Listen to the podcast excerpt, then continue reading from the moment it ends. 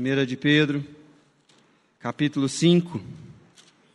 Hoje, depois de 19 sermões, que começamos desde setembro do ano passado, nós vamos encerrar o estudo nessa carta.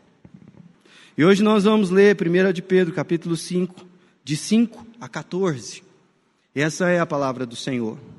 Rogo igualmente aos jovens, sede submissos aos que são mais velhos. Outros sim, no trato de uns com os outros, cingivos todos de humildade, porque Deus resiste aos soberbos, contudo, aos humildes concede a sua graça. Humilhai-vos, portanto, sob a poderosa mão de Deus, para que ele, em tempo oportuno, vos exalte, lançando sobre ele toda a vossa ansiedade, porque ele tem cuidado de vós. Sede sóbrios e vigilantes, o diabo, vosso adversário, anda em derredor, como um leão que ruge, procurando alguém para devorar. Resisti-lhe firmes na fé, certos de que sofrimentos iguais aos vossos estão se cumprindo na vossa irmandade espalhada pelo mundo. Ora, o Deus de toda a graça, que em Cristo vos chamou à sua eterna glória, depois de terdes sofrido por um pouco, Ele mesmo vos há de aperfeiçoar, firmar, fortificar e fundamentar. A Ele seja o domínio pelos séculos dos séculos. Amém. Por meio de Silvano, que para vós outros é fiel irmão, como também o considero, vos escrevo resumidamente, exortando e testificando de novo, que esta é a genuína graça de Deus, nela estáis firmes.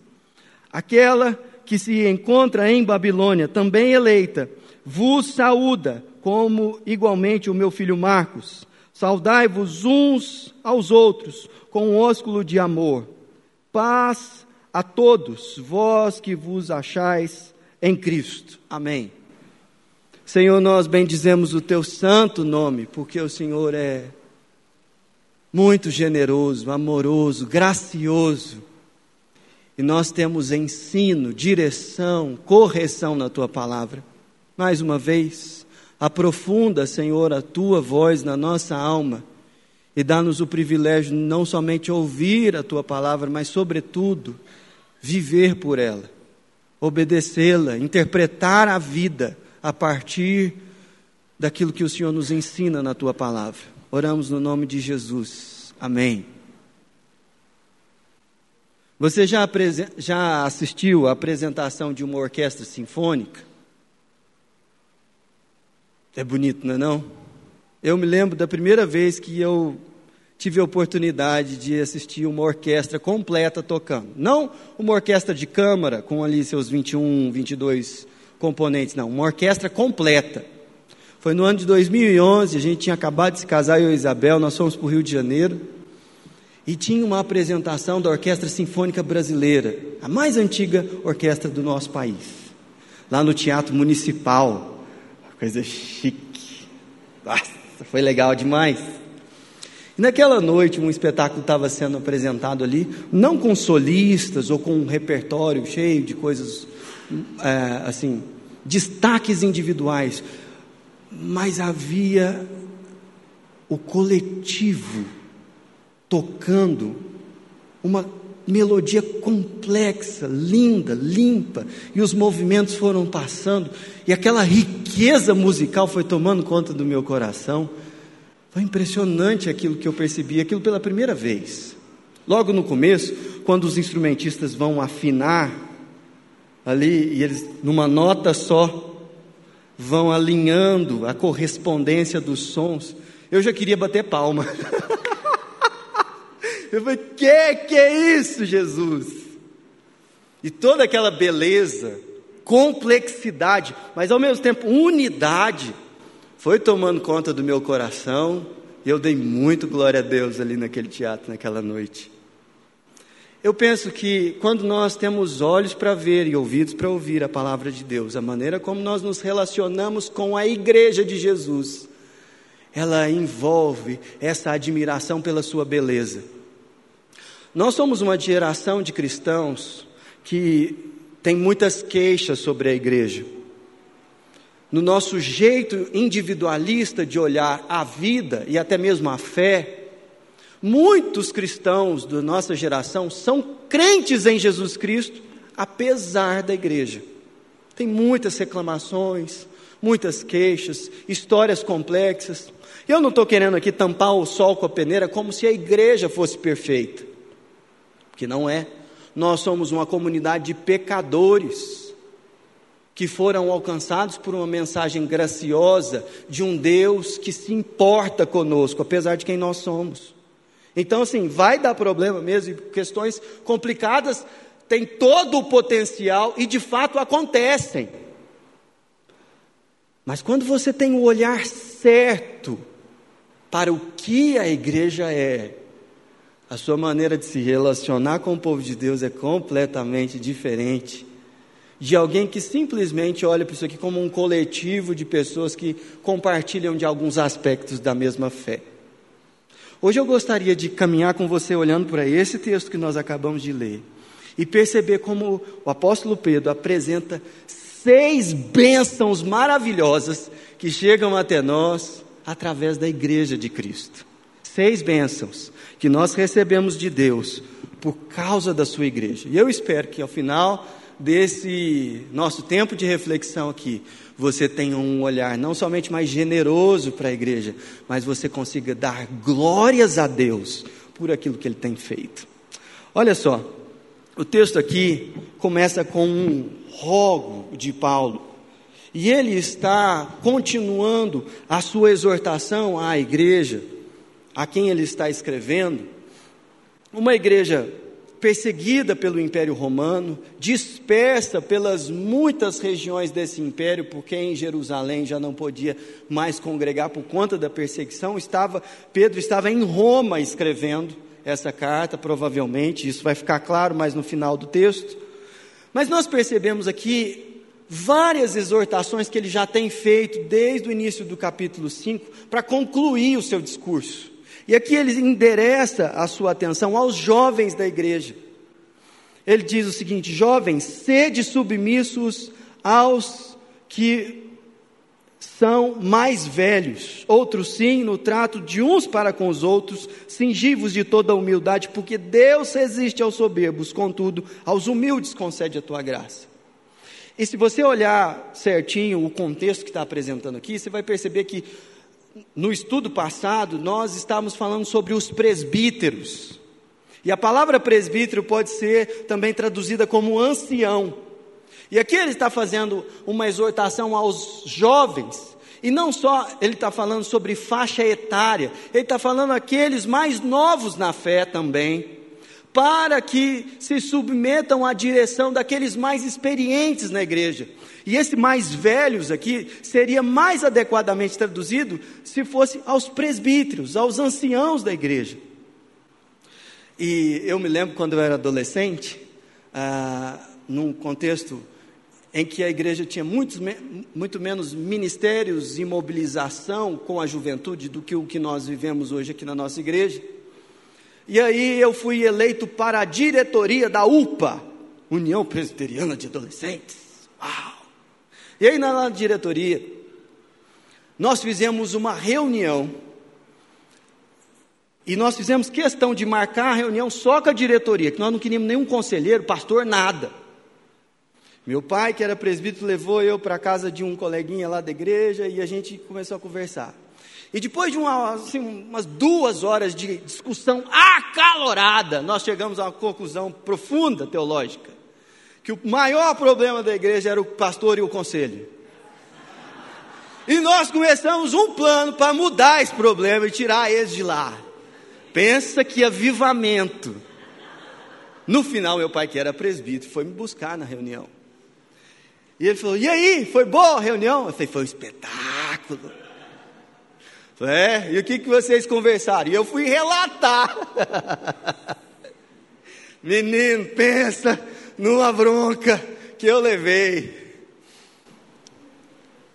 Por trás da boa vontade de ver o ministério dos adolescentes prosperar, hoje eu vejo que havia muita rebeldia, orgulho no meu coração.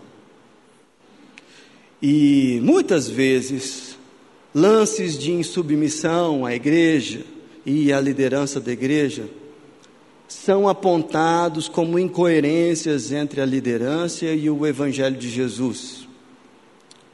E há um compromisso público aqui de que nós devemos ser submissos à liderança da igreja enquanto ela estiver andando nas Escrituras. Contudo, a maior parte das vezes, a insubmissão e a, tem ocasião na rebeldia, na vaidade, nos ciúmes. E aqui o apóstolo Pedro está falando assim: toma cuidado com isso, porque aqueles que são mais experientes na fé podem ajudar muito você a dar os próximos passos na direção de Jesus. É, eu faço parte do conselho dessa igreja e sou um dos mais novos lá. Quando eu converso, por exemplo, com anciãos de muito mais idade, como o Carlos Ciade, é muito bom ver a experiência dos irmãos, guiando a gente, falando, oh, não vai por aí, não é mais ou menos isso. E na multidão de conselheiros a gente encontra a sabedoria. Por isso, não trate a liderança da igreja como se eles fossem seus rivais, ou como se eles estivessem para boicotar os seus planos e intentos para onde você acredita que a igreja deveria ir. Antes, considere com humildade a possibilidade de Deus de fato estar contrariando você, mas para o seu bem. E as coisas estarem caminhando nessa direção. A primeira das bênçãos que nós recebemos no meio do povo de Deus é que nós temos a possibilidade de caminhar liderados por pessoas mais experientes que nós na fé. Isso é uma benção, gente. Nós precisamos aproveitar essa benção. Em segundo lugar, nós vemos no versículos 6 e 7, a palavra de Deus dizendo: Humilhai-vos, portanto, sob a poderosa mão de Deus, para que Ele em tempo oportuno vos exalte, lancem, lançando sobre ele toda a vossa ansiedade, porque ele tem cuidado de vós. Esse texto aqui está falando de um povo que, diante da presença de Deus, se humilha, se humilha diante do Senhor por causa dos seus pecados e das suas dores, mas ao mesmo tempo, se humilha na esperança de, veja no versículo 6 o final, para que ele vos exalte. Então você tem um momento de tristeza, mas tem muita alegria na presença do Senhor. E aí ele fala também que essa realidade, ela não só envolve tristeza, humilhação e alegria, mas também alívio e descanso, porque ele diz: lancem sobre ele toda a vossa ansiedade, porque perceba, não é sem causa que nós podemos fazer isso, porque Deus tem cuidado de nós. Ora, onde na sua peregrinação cristã, você encontra todas essas coisas juntas no culto público. O culto público é uma bênção na vida da igreja, porque é certo que nós podemos e devemos obedecer a Jesus de orar ao Senhor no íntimo do nosso quarto, fechar a porta e falar com o Pai que nos vê em secreto e Ele nos recompensa por isso. Só que a realidade do culto público nos ajuda a adorar de uma maneira que a gente não teria palavras dessa maneira.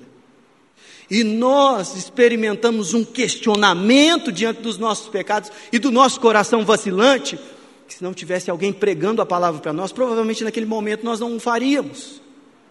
E o Senhor vem conosco e Ele fala: Eu me importo com você, eu cuido de você, eu sou um Deus de amor e de justiça e eu estou pronto a perdoar. Onde que você ouve isso, se não na congregação dos santos? É por isso que o culto é aquilo que domina o domingo. E o domingo é o dia que domina a semana. Porque quando a gente é abastecido do Senhor, não é só uma questão ritualística, é que as coisas mudam mesmo. E a gente olha o tempo, a vida, a semana, a realidade com outros olhos porque o culto público é uma bênção. Você deveria ser mais cuidadoso com o culto ao Senhor junto com os irmãos, porque aqui nós fazemos tudo isso e nós dependemos disso, desse. Nós nascemos para adorar o Senhor. Primeira bênção, liderança espiritual mais experiente. Segunda, o culto público. Terceira, versículo 8: sede sóbrios e vigilantes. O diabo, vosso adversário, anda em derredor como leão que ruge, procurando alguém para devorar. Resistir-lhe firmes. Na igreja, nós aprendemos pela palavra do Senhor e pela liderança dos presbíteros a resistir ao diabo. Resistir ao diabo. Nós vemos aqui nesse texto que o nosso verdadeiro inimigo não são os irmãos fracos na fé. E os problemas da igreja estão muito relacionados ao pecado, à carnalidade dos irmãos, mas também à ação do diabo que quer nos atrapalhar. Mas aqui nós percebemos que o inimigo é aprontado e toda a sua astúcia é desmascarada, tanto na palavra de Deus quanto na orientação dos, dos nossos presbíteros e daqueles que são mais maduros na fé. Deixa eu te dar um exemplo sobre isso. Lembra que na Bíblia, a maior parte das vezes, a, o diabo é apresentado associado à imagem das, de uma serpente ou de um dragão. Mas olha para esse texto. Qual é o animal que ilustra a ação do diabo? Leão. Leão. E isso é estranho, porque geralmente a figura do leão é destinada a Jesus. O leão da tribo de Judá, o leão e o cordeiro de Apocalipse. Mas aqui o apóstolo Pedro, propositalmente, como um mais experiente na fé do que nós, nos ensina que o diabo quer se passar por aquele que nos traz segurança, afeto e sustento, para que possa nos enganar com sua astúcia. E toda a experiência de Pedro falou assim: olha, ele não pode se, né, ele não apenas se disfarça como um anjo de luz, mas também como um leão. Mas para nos devorar, para nos dilacerar. E ele diz: resistir-lhe firmes, firmes. A postura para com o diabo não é uma postura de temerosidade, de recuarmos, mas é de resistência contra ele, e ele fugirá. Mas em que outro lugar você aprenderia isso, se não no meio do povo de Deus? Porque intuitivamente, nossas inclinações, elas são muito mais de tratarmos esse tema como um tabu e nem lidarmos com esse assunto. Mas no meio do povo do Senhor, nós recebemos orientação das Escrituras para irmos contra Ele. Primeira bênção, liderança espiritual mais madura. Segundo, a bênção do culto público. Terceiro, capacitação para resistir ao diabo. Em quarto lugar, companhia em meio ao sofrimento. Veja o versículo de número 8, aliás, 9. Quando ele, depois de diz, dizer resistir-lhes firmes na fé, ele diz: certos de que sofrimentos iguais aos vossos estão se cumprindo na vossa irmandade espalhada pelo mundo. Ora, o Deus de toda graça, que em Cristo vos chamou à sua eterna glória, depois de terdes sofrido por um pouco, Ele mesmo vos há de aperfeiçoar, firmar, fortalecer e fundamentar. Aqui algumas coisas precisam estar diante dos seus olhos. A igreja triunfa sobre o diabo, isso não significa que a igreja não sofra, que nós não soframos nesse processo, mas nós não sofremos sozinhos, porque os nossos irmãos sofrem junto conosco e são instrumentos da obra de Deus para nos consolar, fortalecer e aperfeiçoar. Como é precioso saber que tem irmãos orando por queridos nossos, que numa semana muito difícil para nós, tem que passar por uma cirurgia delicada. Ou irmãos que estão orando pela conversão de pessoas que fazem parte do nosso núcleo familiar, mas ainda não se renderam a Jesus. Ou irmãos que, em meio às nossas dificuldades financeiras, não somente nos orientam e oram por nós, mas também nos ajudam financeiramente. Todas essas realidades são entregues por nós não de maneira imediata, mas mediada pela igreja. E aqui nós estamos vendo o apóstolo Pedro dizer algo que o apóstolo Pedro, Paulo já disse lá em 2 Coríntios. Se não veja você, 2 aos Coríntios, capítulo 1, a partir do verso 3, o apóstolo Paulo está exaltando a Deus, bendizendo a Deus em meio a sofrimentos. E olha o que ele diz, 2 aos Coríntios 1, a partir do 3: Bendito seja o Deus e Pai do nosso Senhor Jesus Cristo, o Pai de misericórdias e Deus de toda consolação. É Ele que nos conforta em toda a nossa tribulação. E veja que Ele faz isso não só por causa de nós mesmos, mas com um propósito coletivo para podermos consolar os que estiverem em qualquer angústia com a consolação com que nós mesmos somos contemplados por Deus. Porque assim como o sofrimento de Cristo se manifestam em grande medida a nosso favor, assim também a nossa consolação transborda. E transborda em quem? Na igreja. Por quê? Por meio de Cristo. Aquelas coisas que a providência de Deus permitiu que a sua história passasse, Deus tem propósitos no sofrimento e Ele quer, através disso, lhe aperfeiçoar, firmar, fortificar, fundamentar, mas não só você, mas através de você alcançar a outros. E essa é a bênção de ser igreja. Nós não passamos sozinhos pelo sofrimento. Não que a companhia de Deus possa variar, nunca. Mas quem entende o que é a igreja não sofre sozinho. Isso é um privilégio. Em primeiro lugar, nós temos uma liderança mais experiente do que nós. Nós, pela graça de Deus, podemos experimentar renovação espiritual através do culto público. Em terceiro lugar, nós somos capacitados através da igreja a resistir o diabo. Em quarto lugar, a companhia dos irmãos em meio ao sofrimento é um patrimônio, é um tesouro, é um tesouro maravilhoso. Em quinto lugar, nós desfrutamos do serviço de irmãos fiéis que edificam o nosso coração através do seu trabalho. Se não veja você o versículo de número 12, por meio de Silvano, Silvano, que para vós outros é fiel irmão, como também o considero vos escrevo resumidamente, exortando e testificando, de novo, que esta é a genuína graça de Deus, nela estáis firmados. Você sabe quem é Silvano? Nem eu. Estudei esse texto um tanto, e os comentaristas falam que pode ser Silas, e uma tradução possível daquele companheiro de viagens missionárias de Paulo, que agora estava com o apóstolo Pedro em Roma, e era o emissário, aquele que pegou a carta que Pedro escreveu, estava dirigindo e levando ela aos seus destinatários. Mas isso não está muito claro aqui, né?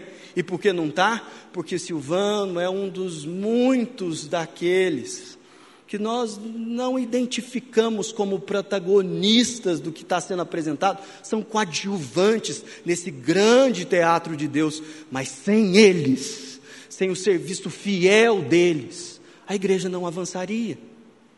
E louvado seja o Senhor pelos muitos Silvanos ou Marcos que aparece aqui no versículo 13, e a gente acredita que era João Marcos, aquele que foi coadjuvante na viagem missionária de Paulo e depois foi rejeitado na segunda e voltou para escrever o Evangelho de Marcos, que você tem acesso nas Escrituras, e que aqui estava ajudando a Pedro, que considerava ele um filho na fé. É por isso que o Evangelho de Marcos é também considerado o Evangelho de Pedro, porque as muitas coisas que Marcos recebeu do apóstolo Pedro, ele registrou ali. Um coadjuvante, uma pessoa que não está nos holofotes, mas que através dele a igreja foi edificada. Olha que coisa maravilhosa. E nós desfrutamos muito da bênção disso em todas as áreas do serviço da igreja, seja na diaconia, seja no ensino, seja nos pequenos grupos. A igreja funciona por causa dos irmãos fiéis, que fazem pequenas tarefas em consagração ao Senhor. Vou te dar um exemplo disso, um exemplo histórico, bem antigo, mas muito precioso. Você já, vi, já ouviu falar sobre um camarada chamado João Ferreira de Almeida? Sabe quem é? Um português que nasceu em 1628, morreu em 1900, 1691. E ele não nasceu em Lisboa, mas ficou órfão muito cedo e foi criado em Lisboa por um tio que era sacerdote romano. E aos 14 anos, nós não sabemos muito porquê, porque a sua infância não foi documentada, ele estava em viagem de barco para a Indonésia, que era na época uma colônia holandesa.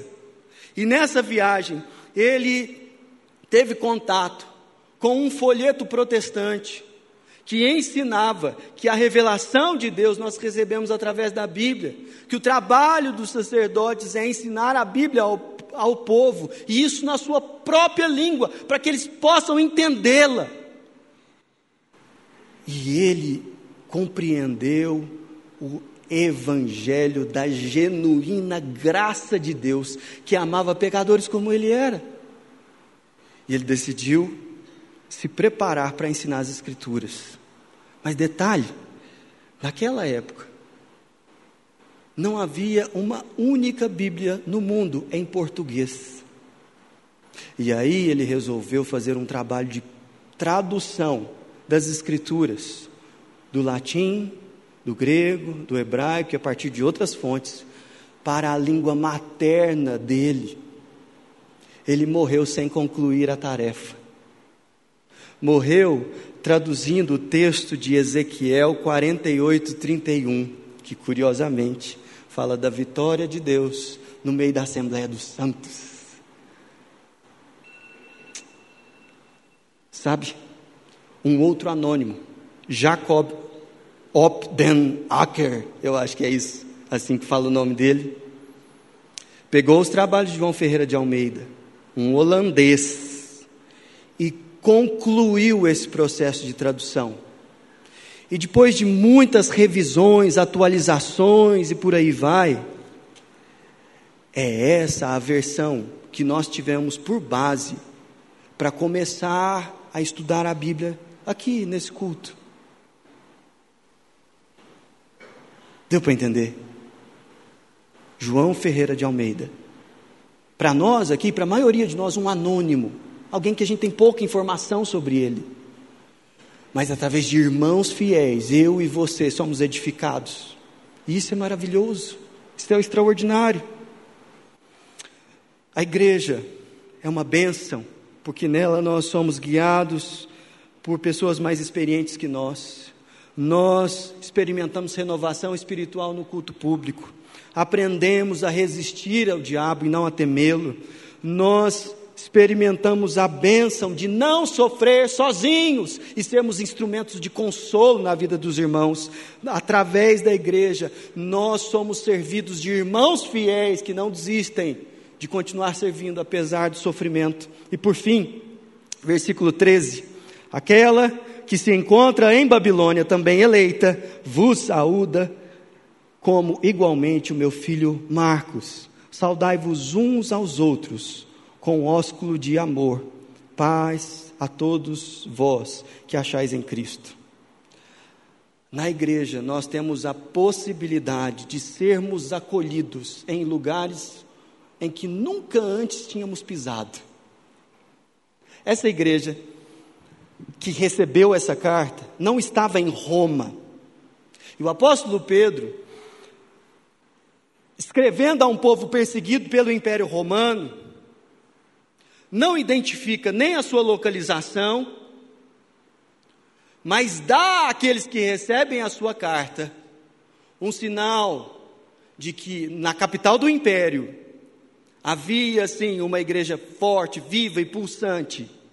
e de que apesar de todo o mal que aquilo, aquele império causava à igreja de Jesus, lá na capital do império, que é chamado aqui de Babilônia, havia uma igreja eleita, e que se um dia eles fossem para lá, eles poderiam procurar essa igreja. Eu não sei se você é natural de Anápolis ou se mudou para cá há algum tempo. Mas quando eu mudei para Anápolis em 2013, eu cheguei aqui com a minha esposa e nenhum parente da nossa família morava aqui e continua não morando. Nós chegamos aqui, nós dois, e sabe quem nos ensinou onde fazer compra? Onde deveríamos procurar lugar para morar? Como deveríamos nos instalar e como é que essas coisas da rotina cotidiana deveriam fazer, acontecer? O Nilton e a Kênia, que estão aqui, ó. O Nilton me ajudou a descarregar as caixas do caminhão. E você devia ter menos livro. Eu lembro desse trem. Mas por causa da igreja, você sabe que pode ir para qualquer lugar do mundo e estar em família. Isso é uma benção. Isso é uma benção. É possível que você chegue na igreja e não queira se identificar e não queira se relacionar, ou tenha dificuldades em fazer conexões. E isso tem a ver com um contexto, às vezes, de pouca hospitalidade ou de muita retração da sua parte também. Mas uma coisa é certa: Deus nos acolhe em qualquer lugar do mundo por causa da igreja. E isso é maravilhoso. Nós nunca estaremos sozinhos como povo de Deus. Eu gostaria de encerrar essa nossa meditação aplicando essa palavra em diferentes áreas. Nosso tempo corre, mas também seis pontos, né, bem? Vamos lá. Em primeiro lugar, eu queria falar com você que está chegando em Anápolis. É, você que se mudou para cá tem pouco tempo. Você encontrou o melhor lugar da cidade. Louvado seja o nome do Senhor por isso. Deus não trouxe você aqui nesta manhã à toa. Você não só encontrou a igreja que vai amá-lo, cuidar de você, mas você encontrou a comunidade dos santos, da qual você já faz parte. Não é porque é essa igreja que não. É porque a igreja do Senhor Jesus é o seu lugar natal, é onde você pertence. Então não precisa ter medo. A gente vai te ajudar, as coisas vão se resolver. A gente precisa saber que você está chegando. Não seja assim um agente secreto no nosso meio, mas a gente quer te ajudar. Se for esse o caso, fala com o Niltinho aí, ó. Não tem ninguém que tem mais dom de acolhimento nessa igreja do que ele e a Kênia. Mas eu quero falar com você também que se esmera em tarefas do tipo abrir a porta, organizar cadeiras, lecionar aulas, cuidar de filhos que não são seus. É por isso que essa igreja é uma benção, por causa do seu trabalho também. Não despreze o seu trabalho só porque ele não é um trabalho que aos seus olhos é protagonista mas é através dos coadjuvantes fiéis que a igreja é edificada. Não despreze seu serviço nesse lugar. Terceiro, eu quero falar com você que passou por uma grande dor nos últimos anos, seja luto, seja uma doença difícil, seja conflitos no lar, seja um divórcio Tome a iniciativa de buscar pessoas que estão passando por aquilo que você já sofreu. Deus quer usar sua vida para ajudar os irmãos em sofrimento a atravessar esse vale. Seja ativo nessa busca, não seja passivo. Uma das razões pelas quais a providência do Senhor permitiu tal sofrimento na sua vida é para que você seja bênção na vida de outros. Por fim, nós estamos num culto público e Deus trouxe você aqui para que você se humilhe e se renda sob a poderosa mão do nosso Deus, porque Ele tem cuidado de nós. Você tinha que lançar sobre Ele agora todas as suas ansiedades, porque Jesus, o Rei dos Reis, como prova do seu amor, não somente morreu por nós, mas enxertou você e a mim num povo do qual a gente não pertencia. E nos trouxe aqui nessa manhã para que a gente tenha certeza de que há um Deus que se importa conosco. Louvado seja o nome do Senhor.